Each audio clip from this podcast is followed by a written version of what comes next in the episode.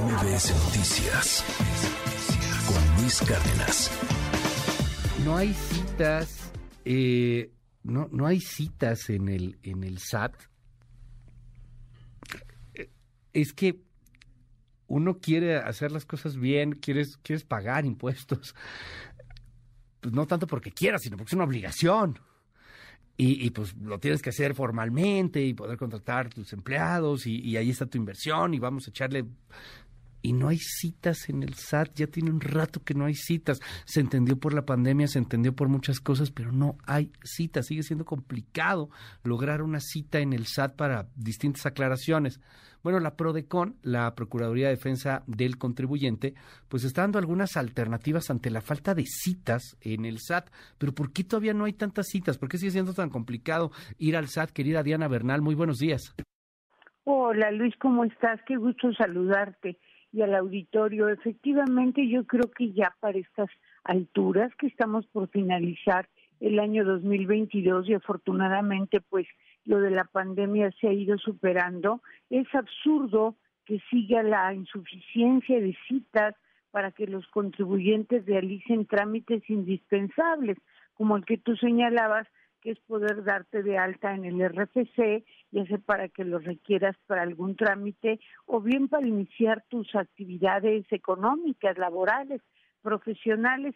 Esto ha sido tan grave, Luis. Los contribuyentes basta con entrar a redes sociales para ver cómo lo siguen denunciando que este noviembre la Procuraduría de la Defensa del Contribuyente, Prodecon, publicó lo que se conoce como análisis sistémico, Luis, y este es el análisis sistémico 10 del año 2020, en el cual dice la Prodecon que pese a los esfuerzos hechos por el SAT se siguen violando los derechos de los contribuyentes a que el SAT los asista, porque al acceder a la página para tratar de conseguir una cita, pues encuentran los calendarios en la mayoría de las ocasiones bloqueados. O sea, si por ejemplo vives en la ciudad de Aguascalientes, pues igual no vas a encontrar ninguna cita en esa ciudad.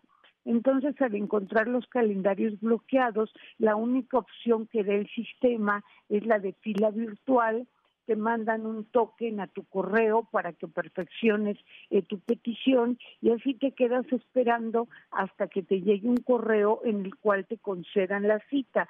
Pero puedes ver usuarios que han dicho que pues desde cuando enviaron el correo recibieron el token y es el momento en que todavía no tienen la cita. ¿Qué es eso, Diana? Perdón, perdón que te interrumpa ahí. Claro, que perdón que te interrumpa. en el Registro Federal de Contribuyentes, pues es una obligación que se instauró hace dos años, que es para fomentar la cultura contributiva, para que puedas eh, realizar diversos trámites, para que puedas, como comentábamos, incorporarte a la vida laboral y que desde el momento en que el SAT no tiene disponibilidad de citas, oficinas, personal, infraestructura tecnológica, pues te está privando de un derecho fundamental y le da al SAT 30 días para que conteste esta violación de derechos, este Luis, porque es increíble que entras, ahorita puedes entrar a la página Cita SAT sin contraseña y sin nada, y lo que vas a encontrar es el aviso de la contingencia sanitaria, pero el mismo aviso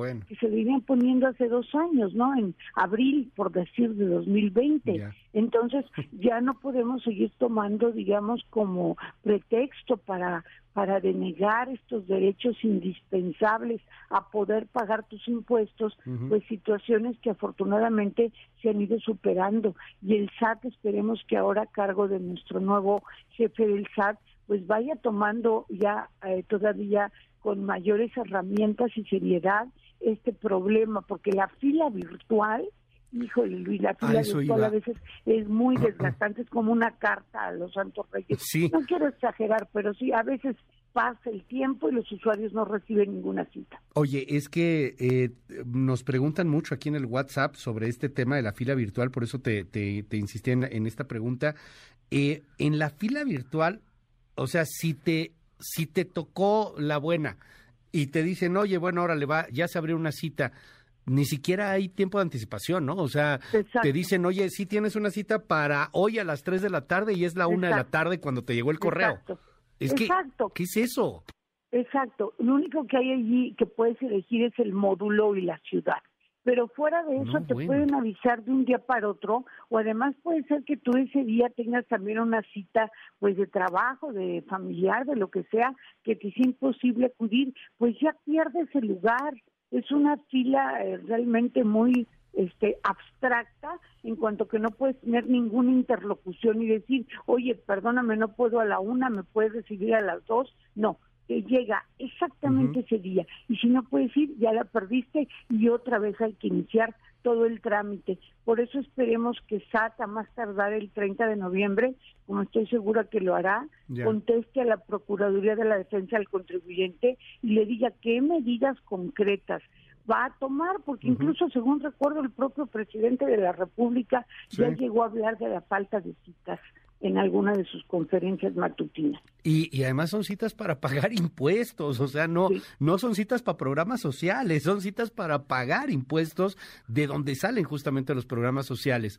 Tenemos un teléfono en cabina porque de verdad mucha gente está escribiendo sobre este tema, 5571131337, va de nuevo 5571131337.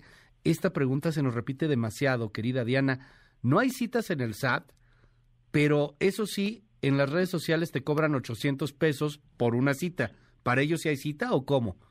El SAT también ha estado denunciando que no caigan los contribuyentes en estas, eh, digamos, ofertas, que la mayoría de las veces no son ciertas, pero que aunque fueran ciertas, pues son casos de corrupción. Tiene un teléfono rojo para denunciar todas estas prácticas. Ahorita voy a subir ese teléfono rojo a mi Twitter, pero realmente yo preferiría que los contribuyentes mejor acudieran pues a la Procuraduría que los apoyara, porque realmente, Luis, pues sí es una situación apremiante el poder contar con tu RFC para que te paguen tu sueldo o para que puedas expedir una factura y empezar a trabajar. Y esta desesperación puede llevar pues a que haya mayor corrupción y la gente quede burlada y hay mucha corrupción, hay mucha gente que nos está escribiendo, gente que tuvo que hacer uso de esto y, que fue estafada, otras que, pues sí, que se da cuenta que hay una corrupción rampante, una persona desesperada aquí que me escribe y me dice, yo me tardé cuatro meses para que me dieran una cita, lo único que queríamos era actualizar la firma electrónica, fue un verdadero eh, desastre. Calvario. No, qué espanto. Si eres adulto mayor, puedes llegar al SATA entre las 8.30 y 9.30 y pasas a hacer tu trámite sin cita. ¿Esto es cierto?